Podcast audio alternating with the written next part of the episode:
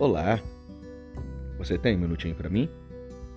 Infelizmente, na nossa caminhada, é muito comum vermos pessoas se levantando para nos tentar impedir de avançar e de caminhar.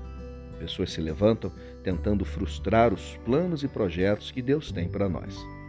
E aí, quando isso acontece, infelizmente gastamos muito tempo e energia nos preocupando com essas pessoas.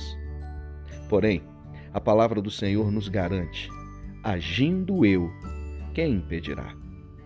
Aprenda a viver sem se preocupar com essas pessoas que se levantam contra você.